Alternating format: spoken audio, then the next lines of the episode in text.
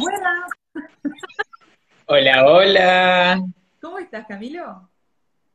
Pues feliz de verte. Igual yo. ¿Tú cómo estás? ¿Me oyes bien? Bien, bien, te oigo perfecto. Buenísimo, buenísimo, buenísimo. Les estaba contando ahora que se nos ocurrió este tema eh, del minimalismo en el hogar y el orden en nuestra vida personal. Y que yo justo estaba leyendo un libro de Mari Cóndor, que es La felicidad en el trabajo.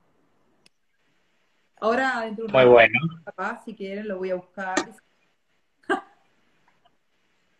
Mira, y se empieza a unir la gente. Por cierto, veo que se une justamente Valentina de Chile, que justamente ahorita estaba terminando de redactar un correo que le tengo que enviar, que estoy trabajando con ellos, así que aprovecho y le mando un saludo hermoso a todos los emprendedores chilenos, Un que allá además sé que, que, claro, trabajan con un encanto increíble. Estás muy linda. Yo amo Chile, me encanta. Sí, a mí también. Esas montañas me fascinan. Somos dos. A ver cuándo nos pegamos un viajecito, Flora. Sí, ¿no? Hacer entrevistas por el mundo, por supuesto. Mire, desde Puerto Rico también nos mandan saludos. Ay, tendríamos que empezar a ver lo de las charlas tech, a ver, TED y esas por el mundo. Obvio, Hay que empezar a ver. obvio. Para mí un placer. ¿Sabes qué, Flor? Contigo tú eres mi Oprah. A donde tú vayas yo voy y te hago barra. Vos te quedaste cuando Marcos me, me bautizó la ópera uruguaya. Obvio, obvio. Mire, y por ahí nos aman. ¿Quién nos aman? O a ti o a mí, no sé, no importa. Nos aman a los dos. La gente que nos ame y amar está bien. Amen mucho. Exacto, je t'aime. Très bien. Ay, bueno, bueno. Bueno, me encanta, me encanta. La gente espero se, se una bastante, que siga creciendo todo el que se quiere unir, porque además hoy está súper interesante el tema que vamos a hablar. Yo soy todo tuyo, mi flor querida, así que dime cómo quieres que avancemos. ¿Quieres hacer preguntas? Vamos conversando. ¿Por dónde quieres empezar? Que esté a tu disposición. Yo lo primero que quiero hacer es saber qué es. ¿Qué es eh, el minimalismo en el hogar? Para que después podamos ir charlando. Muy bien, me, parece bárbaro. Fí- Fíjate algo. El minimalismo como tal nació como una tendencia artística y tuvo mucho que ver con la arquitectura. Entonces, en- dentro de la arquitectura, el minimalismo es aquel movimiento en donde prioriza las formas puras, la simpleza y la utilidad. Entonces, justamente fue un movimiento que se hizo, digámoslo así, para anteponerse a lo recargado que había sido el barroco en el siglo XIX. Entonces, esto es un movimiento de la vanguardia de los siglos XX, después de la Bauhaus, para depurar muchísimo, digamos, a nivel arquitectónico. Formas puras, líneas claras, y también eso después se incluyó en la misma decoración del hogar. Muy poco mobiliario, muy poco, digamos, elementos, priorizando simplemente las formas este, en su máxima expresión. ejemplo, hoy en una, una yo ahora, esto es de chusma, muy de, de inmobiliaria lo mío. ¿Qué sería entonces una arquitectura más lineal, la, la minimalista, que, por ejemplo, todos esos edificios que tenemos tan hermosos en Montevideo, por ejemplo, más afrancesados, que son Sí. estilo más barroco? Claro, justamente Montevideo tiene una particularidad de unas joyas arquitectónicas que tienen mucha influencia en el Art Nouveau y en el Art Deco. Recordemos que la- una de las épocas de gloria de, de nuestra querida ciudad fue por ahí por los años 1930, Camilo. que hasta el Mundial organizamos y ganamos. Y en aquella época había como mucho glamour dentro de Montevideo y había una gran este, tendencia, ins- inspiración europea dentro de la arquitectura. Sí, Entonces, claro, si tú te pones a ver, son formas muy trabajadas, con mucho elemento decorativo, muchísimo elemento decorativo. Muy diferente, por ejemplo, a los edificios de Sichero, que es un arquitecto uruguayo, que fue el que hizo el edificio de Ciudadela o el Panamericano. ¿Te Ah, ubicas cuál es? Muy lindo, sí, claro. Claro, esos edificios, si tú te pones a ver, ya presentan una tendencia más llevada hacia el, hacia el minimalismo, igual bastante estructuralista también, que era las formas puras, fíjate que es esa pared gigantesca de ventanas de vidrio, un solo elemento monolítico, lineal, cuadrado. Entonces, claro, eso a grandes rasgos dentro de la arquitectura. Después, ¿cómo eso pasa al hogar? Del hogar pasa de la misma forma a nivel de la estructura. Es decir, cómo tú vas a tener dentro de tu hogar la menor cantidad de elementos posibles o aquellos elementos que solamente sean realmente utilitarios. Es decir, se, digamos, se descarta el adorno como tal. Es que yo veo que hay muchos lugares, muchas casas con demasiadas cosas. A mí me es imposible estar ahí adentro. La verdad, digo. ¿Sabes que, en el tema inmobiliario Mira, por ahí, tan lindo, por ahí están diciendo el máster en minimalismo, aprendiendo todos los días además. Mira qué pasa, en, el ámbito inmobiliario no es menor, que por si hay todo, todo un tema. ¿Qué sucede? Si tú te pones a ver, es mucho más difícil poder vender o alquilar un hogar cuando está testado de elementos decorativos, porque, ojo, no es que los elementos decorativos estén mal, pero recordemos que los elementos decorativos normalmente hablan de la personalidad de la persona valga la redundancia, de quien habita el espacio. Entonces, a la hora de vender o de alquilar un lugar, si tú no logras depurar un poco el ruido que genera la personalidad esta, del propietario, pues es muy difícil que alguien se logre visualizar dentro de esa casa. Y a la hora de generar una venta, una de las cosas más importantes es que el cliente, el prospecto, se pueda visualizar dentro del espacio. Por eso el minimalismo puede, ayudar muchísimo a generar mejores ventas en el sector inmobiliario. ¿Por qué? Porque simplemente va a barrer, va a quitar todo el ruido visual dentro de los hogares, lo cual ayuda muchísimo más a concretar una venta. Es que hay muchísimo ruido cuando vamos a los lugares.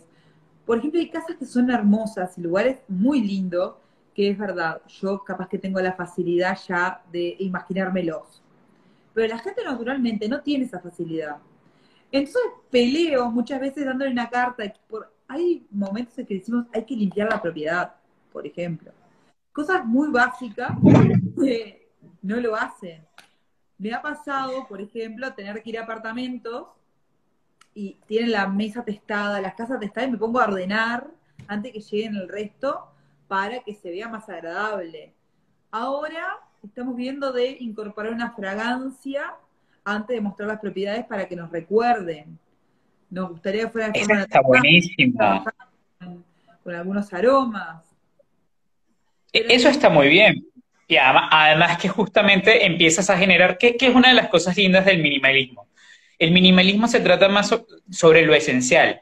Fíjate que tú al incorporar un aroma, por ejemplo, estás formando parte, digamos, de la experiencia, que es al fin lo que cuenta dentro de los espacios que habitamos. ¿Por qué? Porque, claro, la, idea es cómo tú logras minimizar de una u otra forma los distintos aspectos sensoriales que uno va recibiendo. El primero es el visual, diríamos, y por eso lo ideal sería como que tratar de eliminar la mayor cantidad de objetos que estén de más. Pero tú, por ejemplo, hiciste algo muy interesante, que más no solamente la experiencia visual, sino la experiencia olfativa.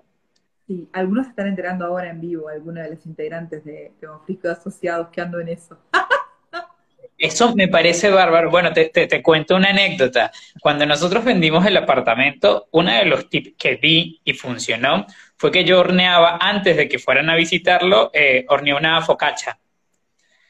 Entonces, claro, el, el, aroma de, la casa era tan hogareña, tan deliciosa, además era una focacha de, romero y sal marina, o sea, muy, muy, muy, muy aromática.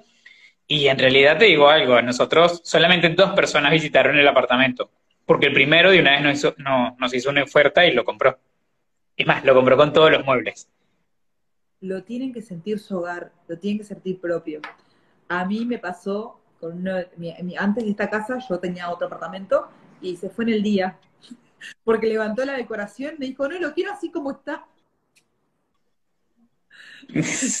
claro, pero también lo había programado con todo lo que yo le digo a la gente que tiene que tener para una propiedad para venderse. pero la gente a veces no escucha. No escucha, no, no escucha, no escucha. Y por eso eh, eh, es bueno entender, sobre todo en, esta parte, y ahorita después más adelante vamos a hablar cómo después esto repercute en la psiquis, en la cabeza.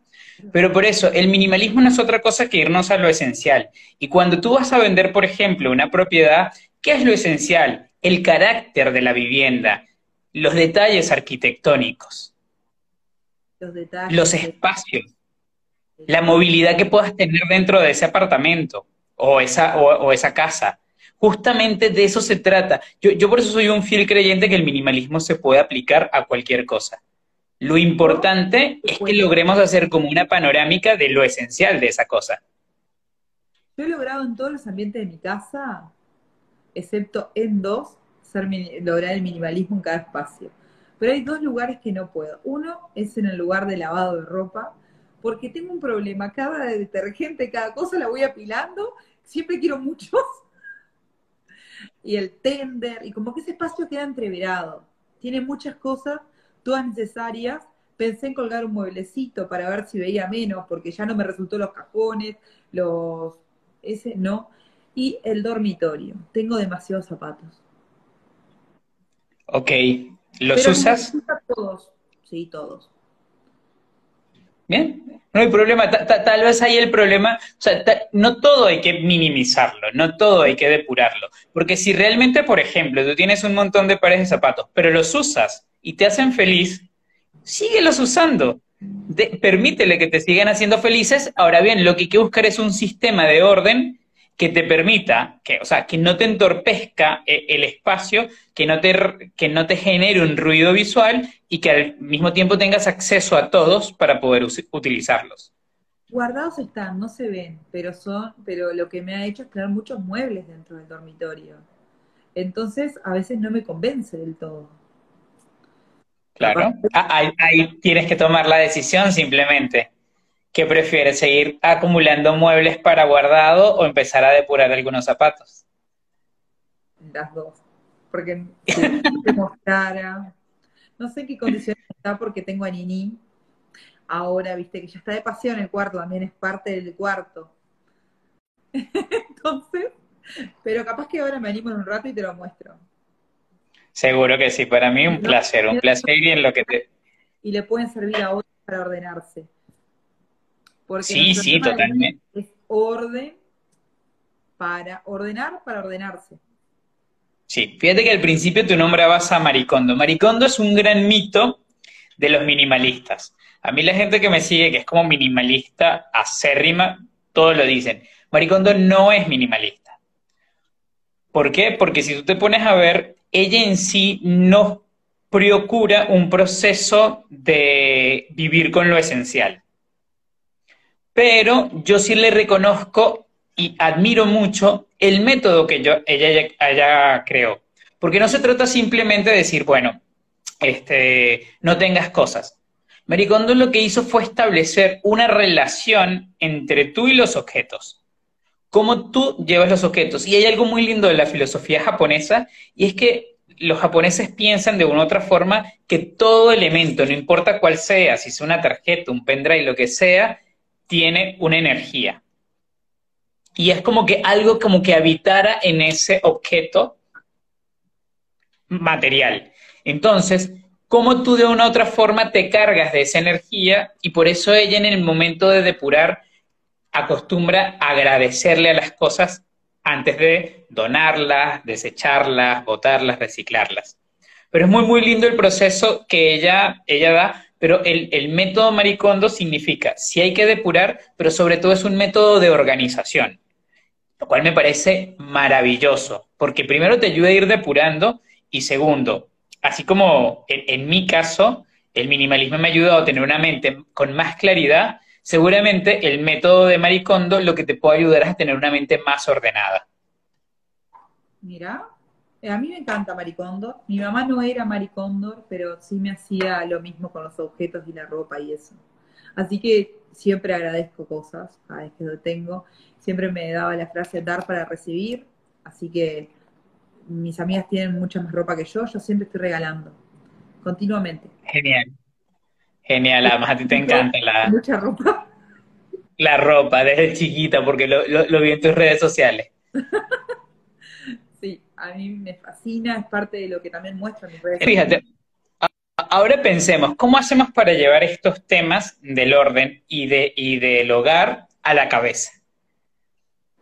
Hay algo que es muy interesante y, y podemos verlo con ejemplos. Dime algo, ¿cuál es el área de tu casa que tú sientes que está más depurada, más minimalista, más ordenada? El living, creo. ¿Y qué te genera el living? ¿Qué te hace sentir? Feliz. ¿Felicidad? Ahora está Nini, pero se ve. A ver si logro enfocar el living. A ver, así ya. No sé si se ve, no estoy logrando ver. Ahí. Sí. Está living. Qué lindo. Nini está acostada, perdonen chicos, pero bueno, ella es de la casa. o sea que está, está ordenando el living.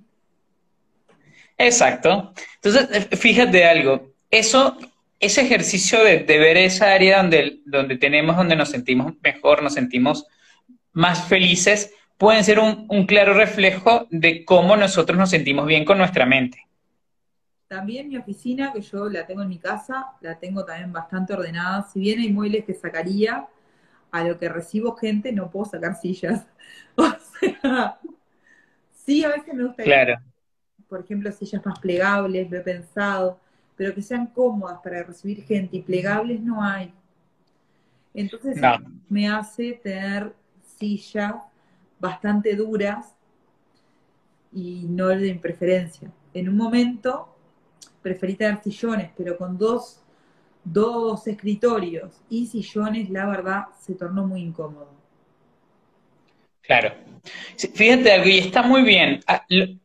Igual no importa la cantidad de muebles que tú vayas a tener en un espacio, siempre y cuando hagas ese proceso de pensado sobre la utilidad. Fíjate que en tu caso, en tu oficina, dices, bueno, uno de mis requerimientos es que yo necesito recibir gente. Claro. Entonces, claro, ¿cuáles son los requisitos? Porque además, ¿cómo quiero yo recibir a esa gente? Para que se sientan cómodos, para que se sientan bien, es parte de la experiencia. Entonces, son muebles que sí o sí tienes que tener. Claro. Ahí más bien se puede jugar con otros elementos. Ya tengo aroma, por ejemplo. El aroma es a lavanda. Está todo el tiempo dando lavanda, lavanda, lavanda, y hablo de lavanda por todos lados, le ponemos a las muebles, todo. Ya nos hemos acostumbrado tanto que no lo sentimos. Y sí, uno se acostumbra a los aromas, a mí así me pasa en el consultorio. Ese es nuestro aroma acá, pero no va a ser el mismo en los lugares capaz, o sí, no sé. Igual vas viendo lo que, te, lo que te funciona. Estoy buscando, estoy trabajando en que sea un aroma propio, capaz que lo puedo traer acá, pero no sé si me lograrán, lograrán la esencia para que la pueda poner, para que esté todo el tiempo circulando. Me encanta. me encanta. Yo, cuando tengas tu propia esencia, por favor, yo voy a querer que me, envíes una. Yo, yo voy a ser tu catador. Sí, sabelo, te la voy a mandar. De fragancias. además, además que, este edificio lo administras tú, imagínate, así estás desconectada en mi vida. Ay, qué lindo. Te va a gustar. Pero sí, fíjate, volviendo al tema, entonces e, e, es esto. Nosotros normalmente, los espacios que habitamos son un buen reflejo de cómo somos nosotros por dentro. No es una cuestión, y yo siempre lo he dicho, para mí el minimalismo no pasa de que todo el mundo tenga que tener paredes blancas o se tenga que vestir de negro o que tenga que tener cero elementos y sentarse en el piso. No, no pasa por ahí. Pasa en realidad con que tú seas auténtico contigo mismo. Si a ti te gustan los colores, usa colores. Ahora bien, normalmente es bueno que tú definas qué es lo que te genera paz. Porque hay cosas que te pueden gustar para algún espacio o estado de tu vida, como cuando vas de fiesta, como cuando estás romántico, y otros para la calma y para la tranquilidad. Nuestros hogares, yo siempre recomiendo que sean los espacios en donde podamos estar más tranquilos, porque la tranquilidad, la tranquilidad te genera a ti dentro de tu psiquis seguridad. Y la seguridad es la que te ayuda además a avanzar en tus metas, en tus objetivos y en tus proyectos. Entonces, que tu espacio de, de descanso, que tu espacio, tu hábitat, tu siempre te transporte a lo que te genere calma. Y eso depende de cada quien. Hay gente que le da calma el verde, hay gente que le da calma el azul, en mi caso es el blanco. Pero, ¿cómo hacer que nuestros espacios reflejen nuestra, digamos, estado ideal de la cabeza? De ahí iríamos como que mezclando el minimalismo en el hogar, como lo explicamos, al minimalismo mental. Yo siempre he hablado que el minimalismo mental no es otra cosa que tratar de mantener en nuestra cabeza las cosas esenciales. Eso es lo más importante. Sí, el otro día cuando, perdón, el otro día no, cuando hicimos el, primer vivo, vos dijiste lo mismo, mantener las cosas esenciales, esenciales para uno mismo, que no tenían que ser esenciales para los demás. Yo lo recuerdo porque fue una frase que me resonó y pensé en su momento cuántas cosas son esenciales y cuántas no. Hay muchas que en realidad uno solamente podría no tenerlas porque están ocupando espacio nada más energético o espacio de amontonamiento. Sí, tal cual. Mira, hay, un ejercicio muy bueno como para definir qué cosas son esenciales a tener, sobre todo en la cabeza. Y esto, esto lo, he hecho con algunos a, nivel de coaching. Este ejercicio a veces se le atribuye a Warren Buffett, pero no se sabe en realidad si, si es de él. Y a los que no están, los que están viendo el vivo, lo, lo, lo puedo invitar para que lo hagan en su casa. Y es que primero se dediquen a hacer una lista de los, las 25 cosas que más desean, que sueñan o que quieren alcanzar. Vamos a hacerlo como tarea. Dale. Y lo dejo en la descripción del grupo. Porque nosotros Perfecto. Y, así la gente, mira, nos mandan saludos desde República Dominicana. Un beso a toda la gente dominicana, una isla preciosa que tuve el, el placer de conocer hace unos años atrás. Ay, qué lindo ahora, con este frío. Hermoso Santo Domingo. 25. 25 cosas, 25 sueños, lo que deseas, lo que más quieres. Y, la idea es sin pensarlo mucho, simplemente y siendo honesto contigo mismo, porque como voy a decir el ejercicio completo, no quiero que cuando lo vayan a hacer se hagan trampa. Entonces, la primera parte es escribir 25 cosas que tú crees, porque al final todos son creencias, que tú crees que deseas. Después de eso, vas a seleccionar cuáles son las cinco más importantes. Tu top 5 de esas 25 que pusiste. Sí. Después de eso, vas a analizar la lista por separado, las 5 y las otras 20. ¿Qué es lo que sucede? Es muy probable que esas 20 cosas que quedaron por fuera son las que te impiden alcanzar esas cinco que realmente quieres.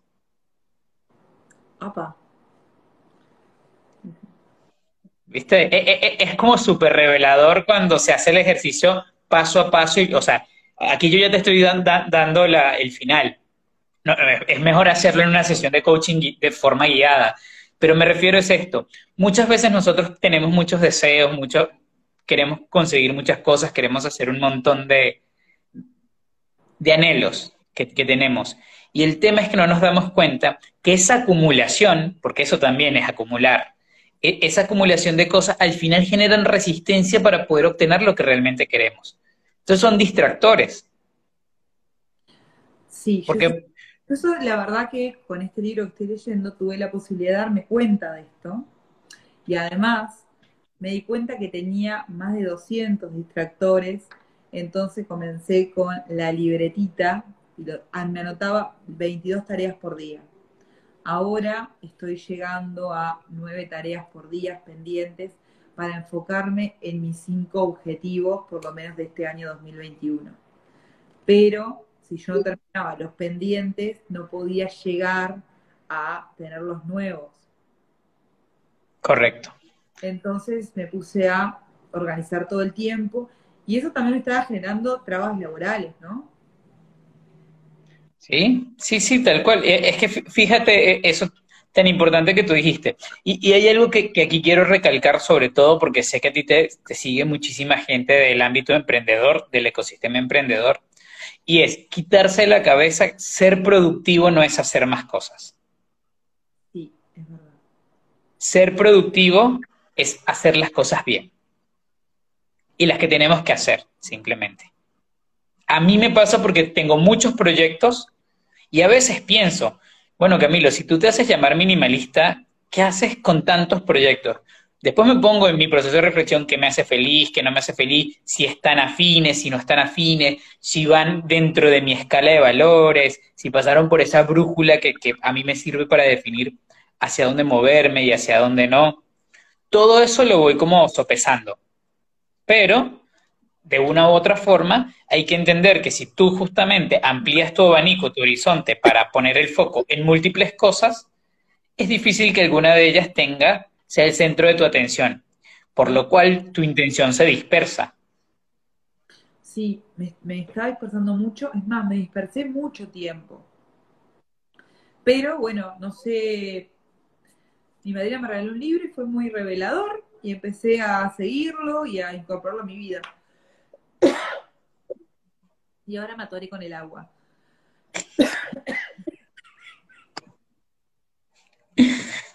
Tranquila, mi amor, pasa tranquila, pobrecita. Y esa agüita con limón, imagínate si fuera otra cosa. Sí, es que el limón se mezcla con vodka, no con agua. Probé un trago argentino también, martini con, con limón y martini con spray, muy rico. Funciona, funciona, ¿viste? Ah, las cosas simples. Claro. Bueno, bueno, me alegro entonces que vos también coincidas con esta teoría de que haciendo una libretita se pueda avanzar mucho más rápido en las tareas que a lograr y que hayas dicho que esas cosas que nos traban, porque realmente yo me di cuenta que eran trabas para mí. Yo no he hecho este ejercicio, pero sí estaba trabada con objetivos que me los ponía grandes, pero mientras los mezclaba con otras cosas y me era imposible llegar a ellos. Sí, eh, eh, eh, eso es clave. Yo, una de las cosas que me gusta hacer cuando trabajo con, clientes en, coaching es tratar de definir primero cuál es el objetivo que deseas alcanzar y buscar la, la, claridad mental. O sea, el minimalismo mental para mí no es otra cosa que estar muy, muy, muy afinado con lo esencial y lo que realmente deseas y ser honesto contigo mismo, porque muchas veces pensamos que deseamos cosas, pero cuando hacemos una indagación profunda en nuestro ser, nos damos cuenta que no son tan importantes para nosotros. O que pueden ser contradictorias. El otro día estaba hablando con uno eh, que le hice el ejercicio este de las 25 cosas, obviamente no voy a decir nombres, pero entre sus objetivos estaba este, uno que, que quería ser rico, o sea, habían como varias cosas que, con relación al dinero, lo cual está todo bien, o sea, me parece que está muy, muy bien. Pero al mismo tiempo se repetía, sí, sí, pero es que a mí no me interesa lo material. Entonces fue como que ya va, aquí hay una gran contradicción, porque por una parte estás anhelando muchísimo dinero, pero por otra parte replicas que no te importa lo material. Entonces, ese tipo de cosas son bastante contradictorias. O sea, fíjate los mensajes que le estás dando a tu cerebro. Eso es ruido para tu cerebro justamente eso no te permite la claridad. Sincérate, porque no está mal. O sea, si te gustan las cosas materiales y, ese es tu, anhelo, está bien que, lo digas y, seas honesto contigo mismo. O también después, pero el proceso fue muy lindo, porque en este proceso de, de indagación nos dimos cuenta que en realidad no era el dinero lo que quería. Lo que quería era estabilidad y tranquilidad. Pero a través de una creencia que el dinero era lo que se le iba a dar. ¿sabes que conozco muchas personas que le pasa eso? Yo las observo, me observo a mí, observo a todo y digo, bueno, todos, o sobre todo en el ámbito emprendedor en que yo me muevo, creo que todos deseamos la gran estabilidad, porque la pandemia nos ha desestabilizado bastante. Totalmente. Diría que es un antes y un después. Como que recién ahora capaz que nos volvemos a estabilizar. Capaz. Y si es que no si es que nos llegamos a estabilizar en algún momento. Claro, pero eh, creo que lograr esa estabilidad en lo que uno quiere nos da la estabilidad en nuestro hogar y en nuestra vida. Porque si, eh, como te dije, yo con una libretita podía tener un orden, otras personas seguramente necesitan el orden en otros lugares. Por ejemplo, Sí. yo no puedo trabajar con la casa desordenada. Otras personas sí, yo no. ¿Y, y qué genera en ti Desorden. eso? Mira. Desorden. Pau, un beso. Desde siempre, desde que tengo 18. Para estudiar con examen tenía que arreglar todo. Desde los libros, pasarle hasta el ultramueble. Todo estaba ordenadito y ahí me sentaba. Día tras día tenía que ser así. Y una pregunta, ¿qué pasa si llegas a trabajar y está desordenado? Primero ordeno. ¿Pero qué pasa si no puedes hacerlo? Y lo hago igual, trabajo igual, pero desordenado. No, picoteo. Lo, digo porque también e- eso es parte de, digamos, de la, de la observación que te puedes hacer a ti misma. Ojo, yo también soy súper ordenado y, y soy igual que tú. Pero está bueno preguntarse, ¿y qué pasaría si no lo puedo hacer? ¿Qué implica que no lo puedo hacer? Para mí, ese día trabajo desordenado. O sea, yo, por ejemplo, te digo, a mí me pasa algo, como soy, Pau, ya, perdón, Pau, te mando una- eh, un abrazo enorme, yo también, espero me visites pronto, mándame un mensajito y, coordinamos. Ya, es que hay gente que me está viendo que hace mucho no me ve. Bueno, entonces te decía, está bueno que de una u otra forma este, nosotros también pensemos en eso, porque yo una de las cosas que me cuenta es, es esto. Si mi casa está desordenada, lo cual es muy raro, es porque algo pasa. Y algo pasa dentro de mí. Entonces yo empiezo como a preguntarme. O sea, si- yo por ejemplo soy fanático de tender la cama. O sea, pero realmente fanático de tender la cama porque me gusta cómo se ve, me gusta tenderla. Me, me- ¿También? Entonces, ¿qué sucede? Si yo un día no lo hago, justamente es el momento en donde yo me empiezo a preguntar, ya va, ¿qué, qué, qué estoy haciendo?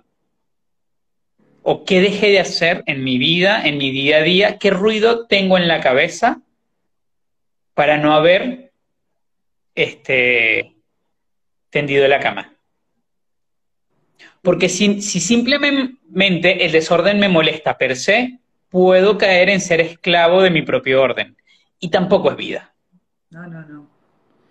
No, estoy re de acuerdo, eh, súper de acuerdo que cuando a las personas que nos gusta tener honor en el dormitorio y otras cosas, eh, cuando algo pasa y tenemos todo tirado es porque no estamos contentos con nosotros mismos o porque tenemos otro desorden.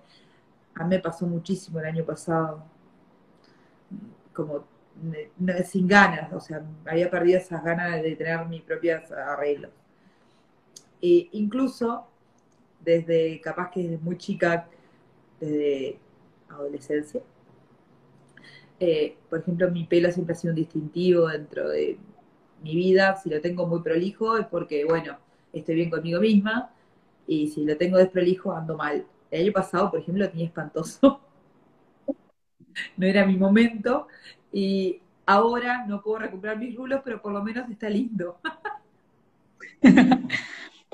Pe- Pero sabes que eso está bueno, porque ah, está bueno un- uno también tener como sus medidores externos de cuando las cosas no andan bien en la cabeza. Fí- Fíjate algo, o sea, creo que hoy en día estamos en, en- en un mundo donde al final nos estamos dando cuenta de la importancia que es la salud mental. Gracias Fíjate lo que pasó con esta atleta de Estados Unidos, la gimnasta, o sea, la mejor gimnasta del mundo, y justamente antes de una prueba decidió no participar y dijo, mi salud mental está primero. La presión fue tan, tan fuerte y se sentía tan, tan mal que tuvo que hacer un, un- parado por el bien de su salud y de su cabeza. Yo la admiré. Sí, total.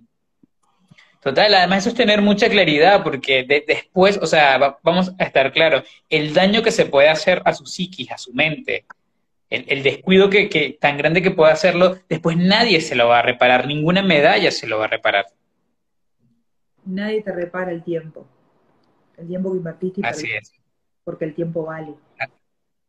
Así es. Y, y por eso me parece que, que- que, eh, estas chicas fueron como que realmente admirable que pudieran decir, paro, o sea, voy a pensar un poco en mí. Y eso es lo que yo digo cuando hablamos de, trasladar el minimalismo a, la cabeza. No quiere decir que todo el día estés como con pensamientos en blanco, que estés, no, no. Es simplemente de que trates de tener, así como hemos hablado de estos espacios que uno puede disfrutar por, por su liviandad, por su claridad, por su luz, que así pueda ser tu cerebro, que así pueda ser tu mente, que así puedan ser tus pensamientos. Ahora, ¿qué técnicas podemos hacer para implementar el minimalismo mental? Uno, que yo diría es la meditación. No hay mejor herramienta para generar neuroplasticidad, es decir, para poder moldear nuestro cerebro, para poder ayudar de forma positiva a nuestra cabeza, que meditar. Y son solamente unos minutos al día. No es más que eso. Pero la práctica constante genera muy buenos resultados. Vos tenés un reel de cómo meditar. Sí, correcto. Este, dos, otra cosa que es muy buena es estar claro en nuestros objetivos. Es decir, muchísimas veces la dispersión pasa porque no nos tomamos el tiempo para definir exactamente qué queremos. Y si nos cuesta mucho definir qué queremos, por lo menos tratar de definir qué no queremos. Pero ese tipo de cosas ayudan un montón para el minimalismo mental. Es decir, el establecimiento de objetivos nos genera primero que todo una visión positiva de futuro. ¿Qué quiero alcanzar? ¿Qué quiero lograr? Y poder poner mi mente, digamos, mi mente a disposición de un deseo que tengo, pero un deseo real, no superfluo. Y por eso cuando yo digo del de, establecimiento de los objetivos, que sean objetivos honestos, que realmente veas que deseas y que quieras alcanzar. Y entonces, cuando yo logro definir cuáles son los objetivos a llegar, ahí estaría eh, perfilando más a lo que quiero. Claro. Si, si, si de una u otra forma tú logras establecer claramente cuáles son los objetivos que tú tienes en la vida, es mucho más fácil establecer los objetivos que tienes este año, este trimestre, este, este mes, esta semana o el día de hoy. Entonces uno podría irse marcando objetivos trimestrales, capaz, para irlos tachando. Claro. Algo que te ayude simplemente a poner como que a disposición toda tu capacidad cerebral para un bien que va a ser además un bien propio. Eso para mí es parte del minimalismo mental, porque ¿qué es lo que sucede con, el, con, esto del minimalismo?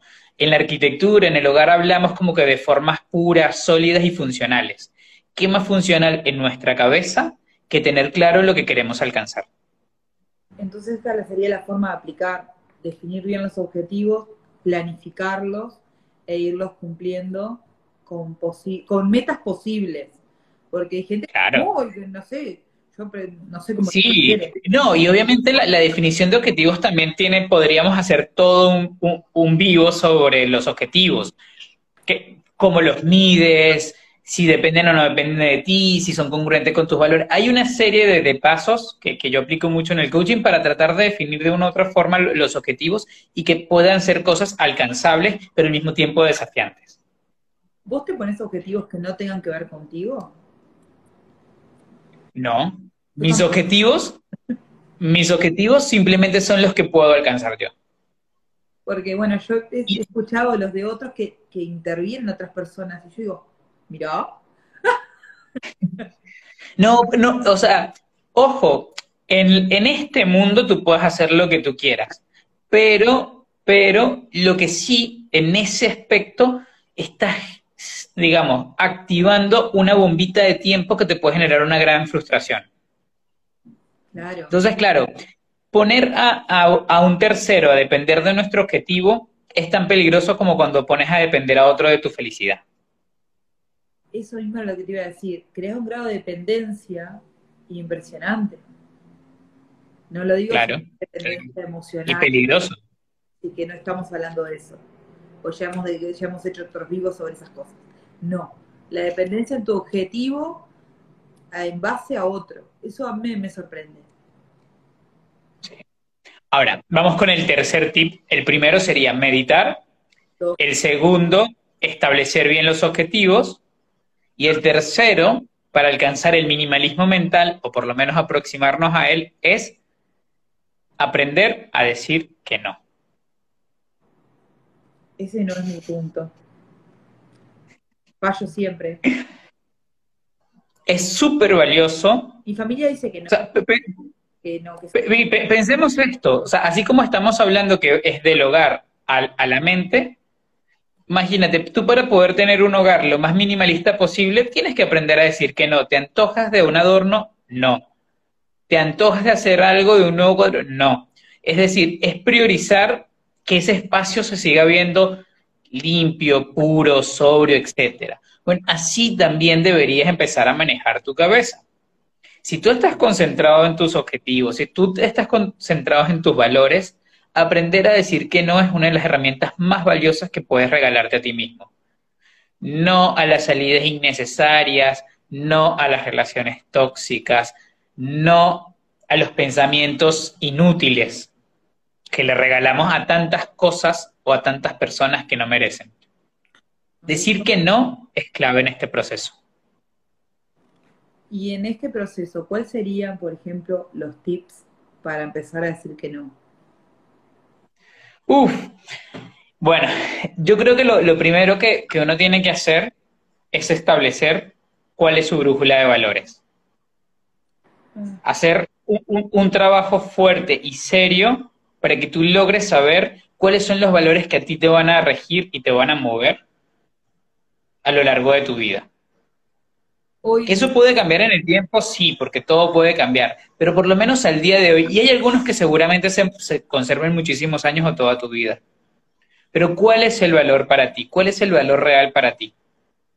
Entonces, ejemplo, si para ti un valor muy importante y renunciable es la tranquilidad, por ejemplo, cada vez que te hagan una oferta que se te haga dudosa, mira, vamos a salir esta noche que va tal persona, es preguntarte a ti mismo, ¿esa salida me va a dar tranquilidad, sí o no? Y si tú en el fondo sabes que no es así, aprende a decir que no. Ah, pero tal se molesta, pero con tal si quiero, pero con tal no, no importa. Un no a tiempo te va a ahorrar muchísimas, muchísimo desgaste emocional se aplica a todo, inclusive a las relaciones. A todo, a todo establecer límites. Sí, yo por ejemplo siempre pongo de ejemplo, viste, cuando las parejas recién se separan, que estás como desordenado y no sé, hay una vela prendida y vos decís que sí. Es un momento de desorden, aceptás muchas cosas que después decís, ¿por qué las hice? Y uno tiene presente que hay consecuencias de esos actos que uno tiene. Entonces después de esos no tenés que volver a ordenarte. Cuando te lográs ordenar, decís, bueno, ir eliminando cosas donde no sos vos. Y creo que la escala de valores es lo que nos vuelve a centrar en lo que uno quiere. Yo soy la idea, esto es muy personal, de que los valores eh, esenciales no cambian. Sí se agregan nuevos, pero no los esenciales para mí. Sí, yo, también creo. Yo, creo que hay cosas, para mí, los valores mutan no porque cambien, sino porque su prioridad a lo largo del tiempo puede variar. Claro. Ejemplo, para mí un valor muy importante es viajar. Pero la circunstancia de 2020 para acá hicieron que otros valores, digamos, dominaran más mi brújula en este momento que ese, simplemente porque hay un impedimento que de nada me sirve enfocar toda mi, energía y mi atención a querer viajar cuando no lo puedo hacer. Obvio. Yo en un momento de mi vida le había dado un valor sobrevalorado a ser Susanita. La casa y que la, alianza y la boda, el hijito, el perro, todo. Y cuando yo en realidad tenía todo eso, me di cuenta que no eran las cosas que para mí realmente eran importantes no quiere decir que no lo tuvieran, lo quieran, nada por el pero que no era lo importante, que claro. más cosas. Que la sí, sí, Y por eso te digo, porque por ejemplo, en tu caso en particular es lo que yo estoy diciendo. Tal vez en algún momento de tu vida la escala de prioridad cambió y la familia sigue siendo importante, pero la familia, modo Susanita, dejó de estar dirigiendo tus decisiones. Yo tengo una frase que dice, yo no corro el vestido de novia, yo ya me casé. ya hice todo yo. Miren que no tengo, no tengo tantos años. Genial. Claro, para mí fue una locura. A los 30 yo había hecho todo, ¿y ahora qué hago? Pero, ¿sabes qué es lo que no había hecho? Me había enfocado en eso y no había tomado la prioridad suficiente para terminar mi carrera, que es algo que estoy haciendo este año. Bien, bien, por eso.